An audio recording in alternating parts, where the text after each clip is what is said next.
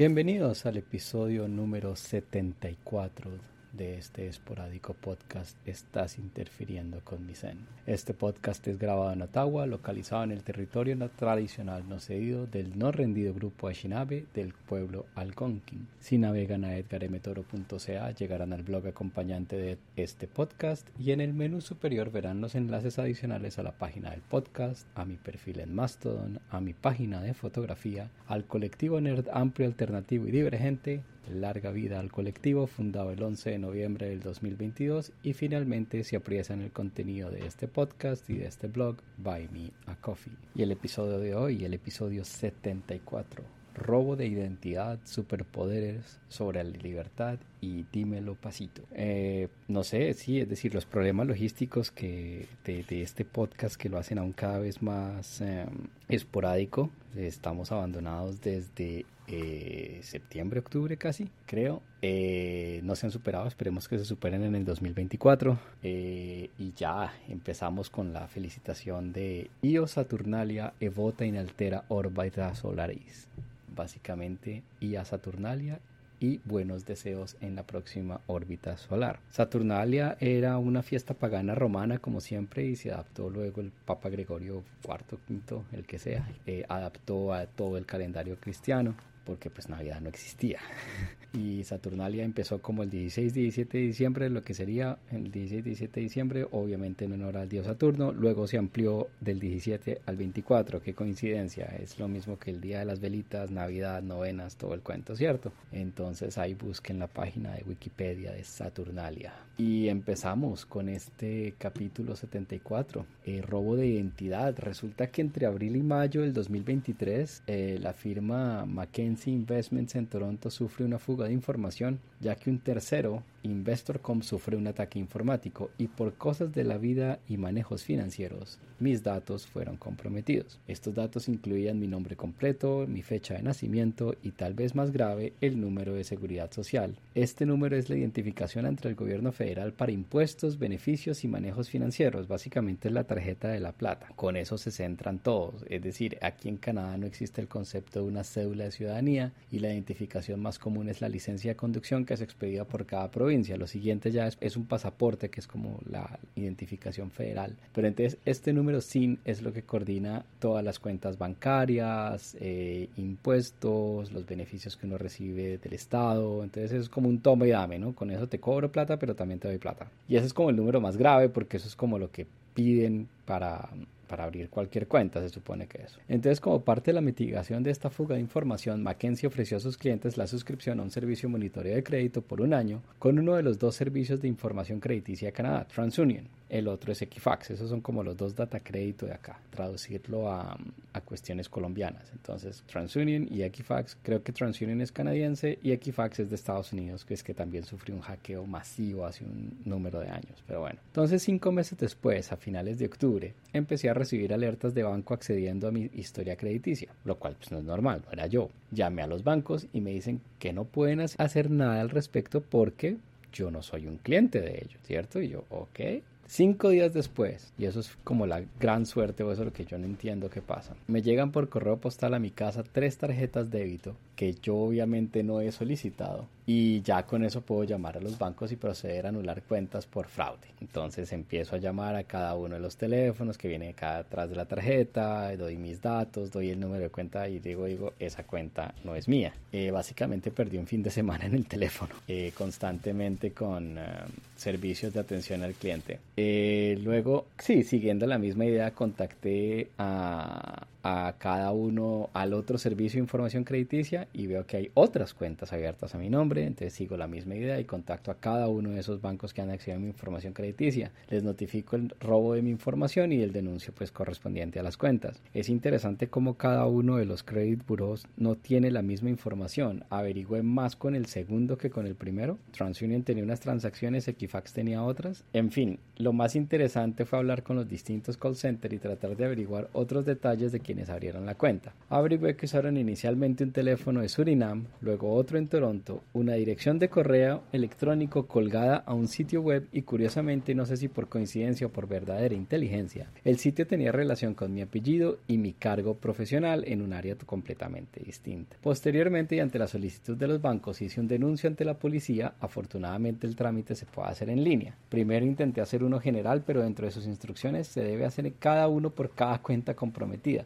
Luego entonces fue hacer un texto general, luego los detalles de las cuentas y adicionar otros detalles. Y obviamente hay que llevar como un récord de cuándo se llamó a qué, cuándo, con quién se habló todo el cuento. Luego lo más chistoso es que uno de los bancos me pidieron una copia del denuncio, porque pues era un crimen, que se habían comprometido los datos, ok, saco el denuncio, saco una copia, lo llevo al banco y eh, espero hasta hablar con la administradora de la sucursal y no tenía ni idea qué hacer con ese papel y dice es que no se lo puedo recibir, no hay forma de... Cogió todos los datos, llamó al call center, el call center le colgó, bueno, todo el cuento, pero al menos dejó sobre el archivo de que había un denuncio de policía de por medio. El paso final fue adicionar una nota a mi archivo de los dos servicios de monitoreo. Obviamente, pues como era cliente pagando de ambos, se puede. Eh, si uno no, no, paga, no lo dejan. Donde digo que simplemente mi información fue comprometida y que cualquier cosa, cualquier solicitud de crédito debe ser verificada personalmente llamando a mi número telefónico. Y por ahora sigo pues monitoreando los dos servicios de crédito. Eh, como les digo, acabo de ver que uno sigue pagado, pues porque es el que estoy pagando con mi tarjeta de crédito, y el otro eh, parece que ya se venció la famosa suscripción que me, que me alertó por primera vez, pero están cobrando 25 dólares al mes por un servicio monitoreo, es decir, es, es cruel. Entonces continuamos. Eh, ya dirá el siguiente año si continúo pagando 25 dólares para cada servicio monitoreo, esos son 50 maracas al mes. Pero bueno, y en contraste con esto del robo de identidad, eh, hice un viaje a Bogotá eh, y vamos a hablar un poquito de los superpoderes. Eh, uno de los objetivos del viaje a Bogotá era hacer precisamente un poder, eh, vueltas que hay que hacer. y entonces me sorprende lo babilónico como siempre del trámite. Aquí en Canadá o en Ontario sí existen los poderes, me imagino que se puede hacer a través de un abogado, pero no son como tan amplios como en Colombia. Y en Quebec sí existe la figura del notario.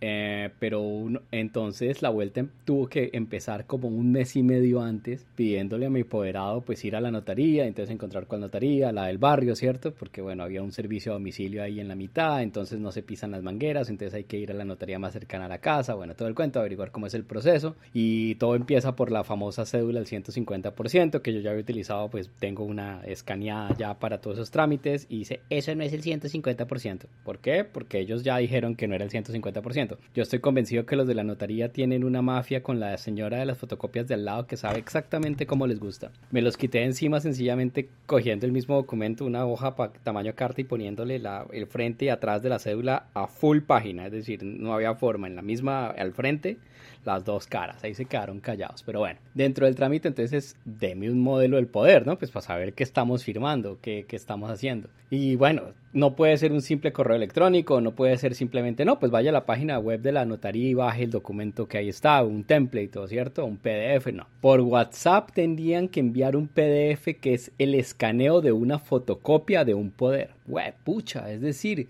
yo que tengo la fortuna de tener tecnología que, que, mi esposa es diseñadora gráfica y tenemos suscripción a Adobe Cloud, donde está el Adobe Reader con todo, ¿cierto?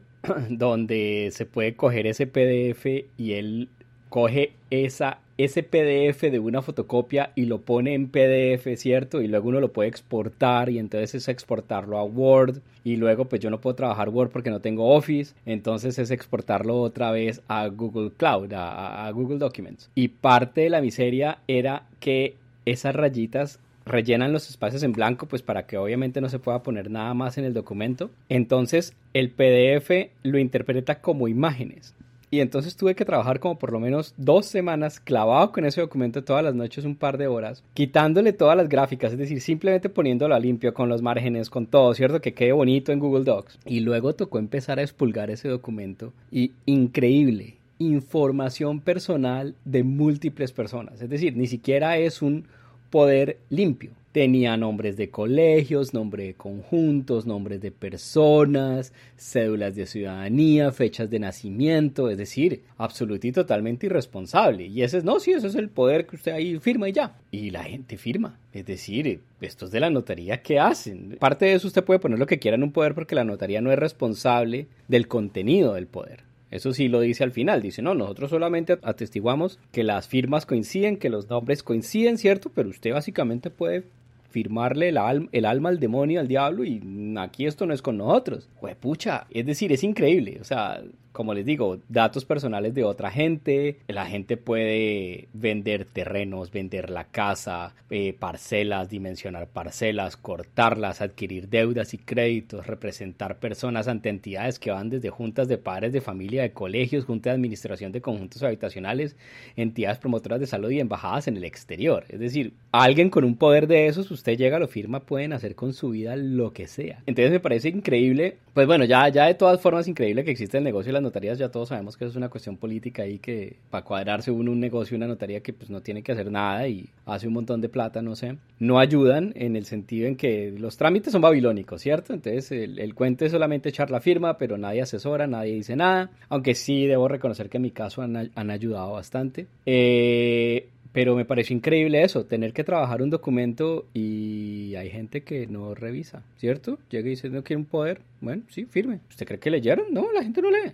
Yo llegué, yo puse ese documento limpio, lo, lo, lo, le quité las cosas que no me interesaban, ¿cierto? Yo no necesito que alguien adquiera deudas por mí, yo no, yo que no hagan negocios, eh, que constituyan sociedades, que, que diluyan sociedades, que hagan procedimientos de bancarrota, no, nada. Yo solamente necesito a alguien que pueda mover cuestiones financieras y si acaso, no, todavía, no sé si vender finca raíz, ese tipo de cosas. No tengo nada en realidad. Pero me parece increíble que exista ese papel y lo amplio que es. Es decir, pucha, pueden hacer con usted lo que sea y la gente no, no, no, no entiende lo que firma. Eso fue una cuestión ahí. Pero entonces sí, Colombia, tierra de superpoderes. Eh, hay una anotación en el blog del viaje a Bogotá, nada raro. El desorden del vuelo se nota desde Colombia.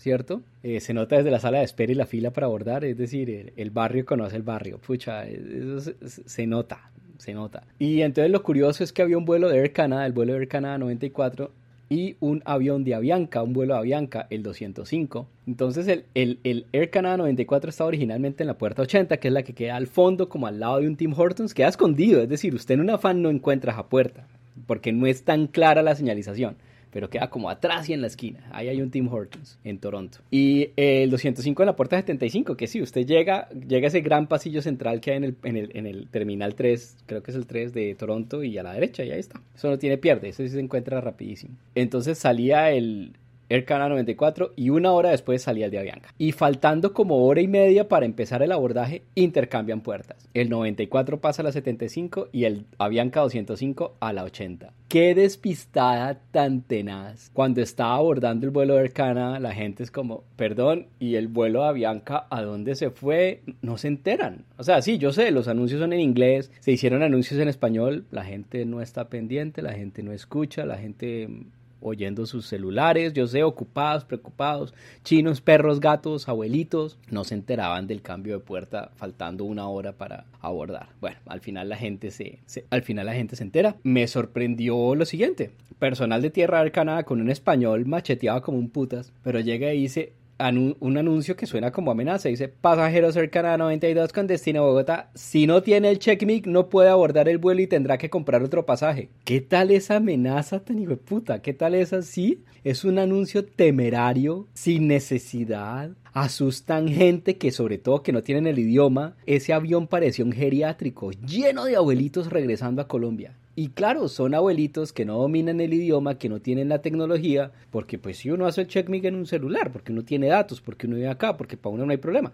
Esa gente no tiene teléfonos, esa gente no tiene datos, ¿cierto? Y entonces esta gente, claro, se asusta, ¿cómo así que no me puedo subir al avión? Y entonces empiezan a confundir el checkmate con el check-in, con el pasabordo. Entonces llegan y dicen, ah, no, yo tengo aquí mi pasabordo, yo estoy bien. Mierda, es decir, ¿qué tal el susto tan salvaje? Pánico innecesario. Media hora después llega y dice, Pasajero cercano a 92 con destino a Bogotá. Si no tiene el checkmate, puede abordar, pero tiene que hacer el checkmate cuando llegue a Bogotá. Ah, bueno. Ok, eso ya está mejor, ¿cierto? Apreciados pasajeros del vuelo Air Canada 92 con destino a Bogotá, este vuelo no tiene primera clase, solo tiene business. Alguien estaba alegando que yo vuelo en primera y no hay primera. Apreciados pasajeros del vuelo Air Canada 92 con destino a Bogotá, el pasaporte tiene que estar firmado. Si no está firmado, no puede abordar. Pucha, es decir, ¿desde cuándo Air Canada le preocupan los líos de inmigración? Que el pasaporte no esté firmado, eso es problema de inmigración en Colombia. Pero entonces sí, esos, esos anuncios súper temerarios no los había escuchado antes, por eso es que llaman la atención. Me llamó la atención otra cosa, tres familias menonitas que creo que eran alemanas, con niños pequeños en el vuelo, genes caucásicos marcados, monos ojiazul, eh, eh, granjero grande, ancho, ¿cierto? Eh, las mujeres vestidas súper tradicionalmente y los hombres al estilo granjero norteamericano había tres familias y subimos las mismas tres a los 15 días, a la semana. Increíble una semana por reloj y me encontré con la misma gente. Y nada, el vuelo subía casi siempre, o, me sorprendió que estaba desocupado. El vuelo de bajada de Toronto a Bogotá, fue pucha, una cabina de Air Canada que yo no había visto antes. 10 años tenían esos asientos, increíble. Es decir, no le funcionaba el control remoto, no le funcionaba la pantalla. Al menos es un vuelo que es por toda la noche, entonces uno simplemente se dedica a dormir y ya. Pero era una cabina que yo nunca había visto en mi vida, es decir, súper vuelo, súper atrasado.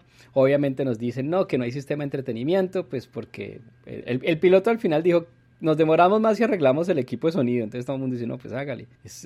salimos sin televisor o con ciertos televisores. Mm, pero sí, por primera vez la cabina de Air Canada desilusionó. El avión tampoco tiene un sistema de iluminación moderno. Es decir, eh, eh, cuando fui a Japón en el 787 era como con luz azul y la apagaban suavecito. Era todo como gradual. Y luego lo, lo, lo, prenden a uno, entonces la, la, luz es como naranja, muy tenue, y sí, o sea, como muy amanecer, como muy... Esto simplemente un bombillo, y de y es la luz a toda, ¡pa! Y uno, ¡uy, madre! La prenden ahí mismo, pero bueno, no importa, no hay nada de colorcitos, ni transición gradual, nada. Y después de un servicio de comida simplemente apagan la luz, y curiosamente dormí, en el avión, nada raro. Y ya después simplemente el anuncio personal cabina, preparar aterrizaje en 30 minutos, prenden la luz, ya, espectacular. Eh, el descenso a Bogotá porque era súper despejado. Ahí está en el blog la, el vuelo, la, trayectoria que seguimos, pero se veía la luna con Venus al lado espectacular. Traté de tomar una foto y no podía. Y el sol saliendo sobre los cerros apenas enfilando.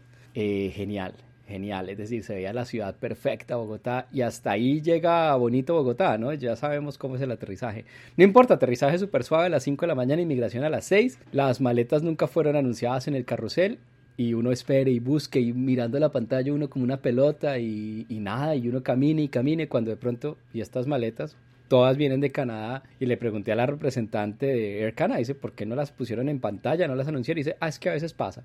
Listo. Y ya, ya después llegué a la, a la, casa paterna, ya son cosas de, de, de, la casa, de nada, nada raro. Pero sí, el vuelo de subida es genial por desocupado, eh, solo seis logré eh, hacer upgrade a premium, entonces ese vuelo se agradece. Eh, como siempre el vuelo de subida era el Air Canada 96 eh, y me como siempre, a mí me parte el corazón ver a los inmigrantes a Canadá totalmente no preparados para el invierno, hombres, mujeres, niños, que van a aterrizar en un ambiente totalmente ajeno en seis horas y para muchos es el primer viaje a cualquier parte. Cosa rara que no había visto antes que los acompañan hasta la puerta del avión, es decir, personal de la Organización Internacional de las Migraciones de las Naciones Unidas, eh, perfectamente uniformados, identificados y los acompañan hasta la puerta y están pendientes de todos los papeles, pero esta gente, pucha, en decir, en blusa, si acaso un suéter y, y aterrizan en Toronto a cero, ¿no? Es decir, pucha, van a sufrir el frío que no han subido en la vida. Cero gorritos, cero gramantes, cero chaquetas, nada. Me sigue molestando mucho, es decir, la, el ruido. Bogotá es súper ruidosa, uno se malacostumbra acá que todo es súper callado más bien. Pero cualquier forma de transporte incluye sufrir o disfrutar la selección musical del conductor al volumen que desee. Olímpica Estéreo se metió sin, sin, sin pausa, ¿no? Tal vez es, la, es el único rescoldo de, de, de, libertad que tienen en Bogotá, ¿no? Es decir, escapar a la realidad y poner la música toda. E incluso en el aeropuerto, el desayuno el mejorcito desayuno que antes era un restaurante y ahora es Andrés Carne de Res o Andrés whatever. Fue puta con música a las 7 de la mañana. Es como, yo solo quiero un huevo con un café y la música simplemente era inescapable. Es decir, no, quiero silencio. Yo quiero, sí, En fin, Bogotá, donde el olor exhausto a carro de la calle se cuela a la casa desde las 5 de la mañana. Increíble, yo no sé cómo hacen. Igual, uno se baja del avión y las ventanas del finger, de, ese pasillo que hay entre el, entre el, entre el finger de abordar el avión y como la sala, ¿cierto? Hay un pasillo en vidrio y las ventanas son abiertas, entonces uno traga exhausto de avión y de, y de camiones y de todos los carros que funcionan ahí. Es pura, pura contaminación y claro, ahí mismo dolor de cabeza instantánea. Eh, lunes festivo, alguien a las 7 de la mañana sin pudor, sin, sin miedo, pone música desde la casa más cercana, se oye perfecta. Al menos eran todas canciones pop americanas de los 60s y de los 70s. Una hora exacta después, empieza otra vez la... Arrancó el playlist con American Pie, una hora después American Pie y la música para mágicamente.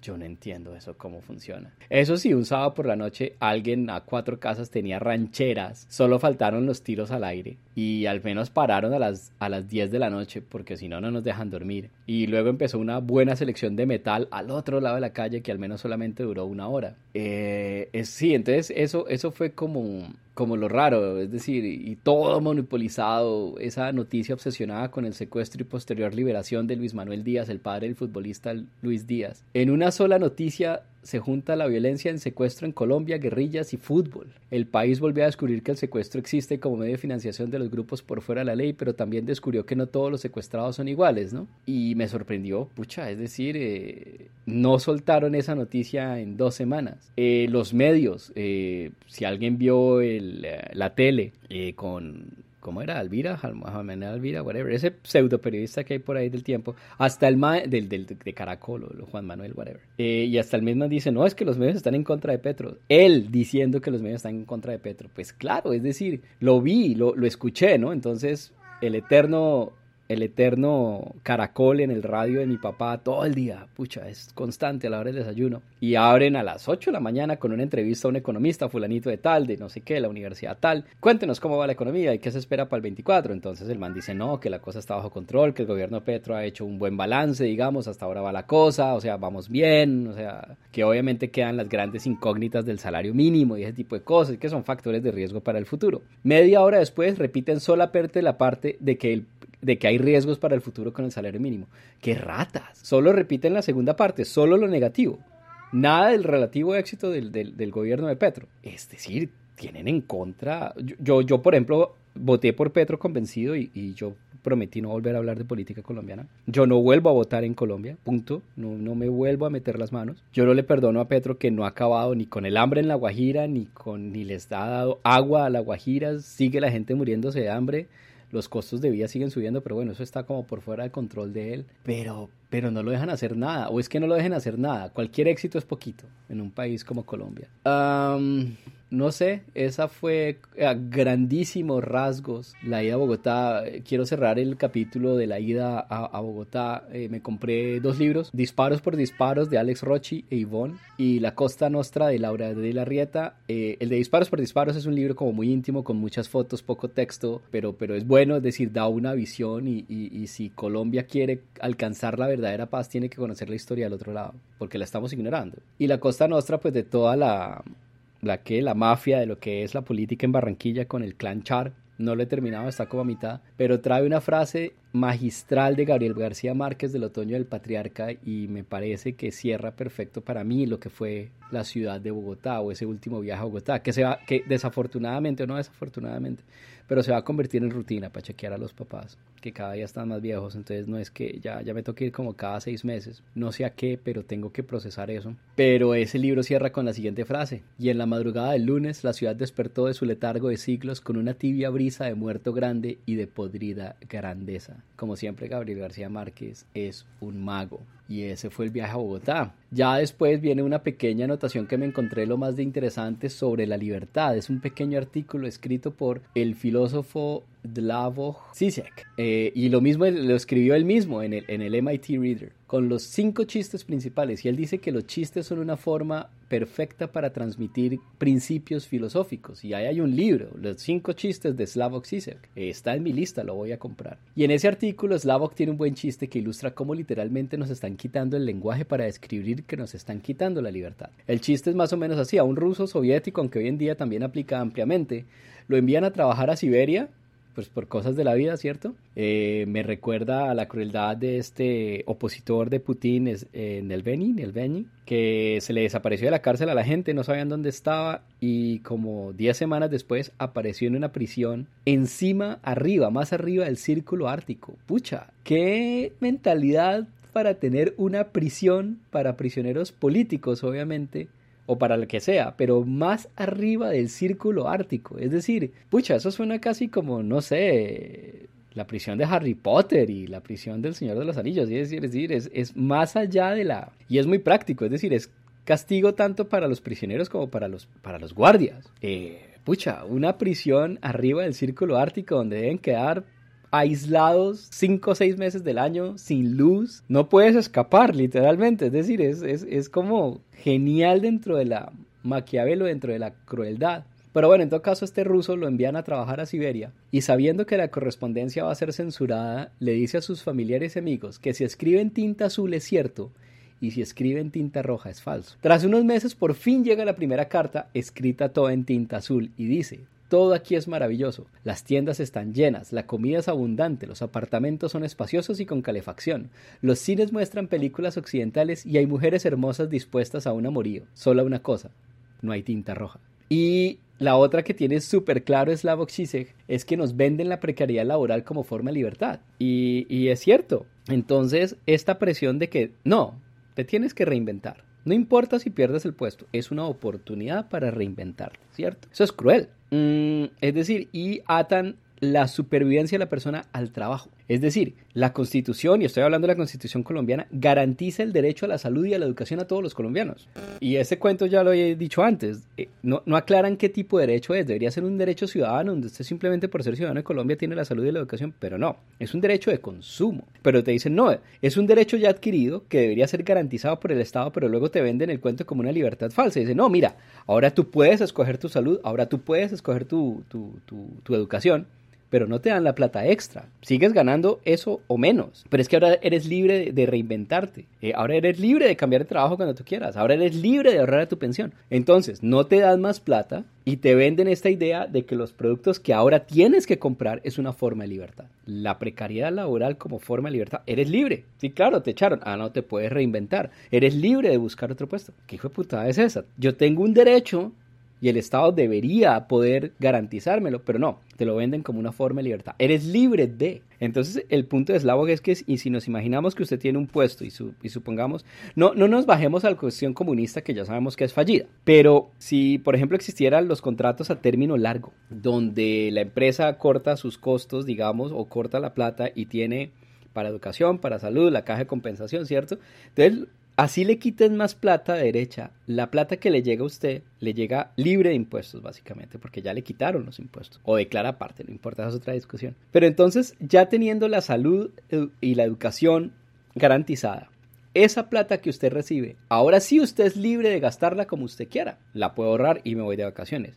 O la puedo ahorrar y renuevo la cocina. La puedo ahorrar y me compro un carro. Pero usted ya tiene sus derechos cubiertos. No es que reciba la plata y aparte de eso, ah, tengo que comprar la salud, ah, tengo que comprar la educación, ah, tengo que comprar, aparte de, vivir, ¿no? Entonces básicamente la plata no alcanza. Y ahora a partir de esta parte eh, es la sección no apta para menores de edad, not safe for work. Entonces, como diría mi profesor de multimedia en la universidad, a lo que vinimos vamos y el niño para el rincón. Entonces resulta que descubrí un muy buen podcast, Entre Piernas, hecho por Carolán Figueroa, Camila Barrera y Elizabeth Castillo, donde tratan diversos temas de sexualidad de una forma divertida y bien informada, centrándose en un punto de vista feminista. En el quinto episodio, Dímelo Bajito, tratan dos temas, básicamente, la felación y el sexo anal. Y trabajan ideas de la sociedad norteamericana de cómo la felación no es sexo y que junto al sexo anal es una expectativa, imposición sobre las mujeres para satisfacer al hombre. Es muy chistoso como arrancan el cuento del sexo oral, de la felación, con Bill Clinton y Mónica Lewinsky.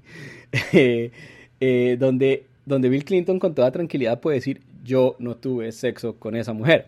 Eh, las mamás no cuentan y dentro del argot norteamericano no cuentan y cuentan como más de una pelada universitaria o más pelada de bachillerato, o sea, más de alguna adolescente prefiere hacerle sexo oral al tipo y quitarse encima eso de deme la pruebita de amor, ¿cierto? O sea, tener sexo ya con penetración vaginal y todo el cuento. Entonces es como una forma de calmar al tipo. Y las viejas dicen, después de hacer sexo oral dice, ah, no, es que yo sigo siendo virgen. La virginidad es un estado mental, mamita. Es decir, eso es sí, pero, pero esa, esa idea de, que la felación no es sexo y que junto al sexo anal es una expectativa en posición de los hombres. Y ahí es donde empezamos el punto interesante. Ellas se quedan un poquito cortas al tratar de analizar la expresión en inglés blowjob para referirse a la felación, ¿cierto? Entonces, obviamente, en una corta búsqueda por internet anglófono se llegan a dos posibles orígenes de la expresión blowjob. Una del medioevo de blow someone, trabajando el verbo blow como estallido.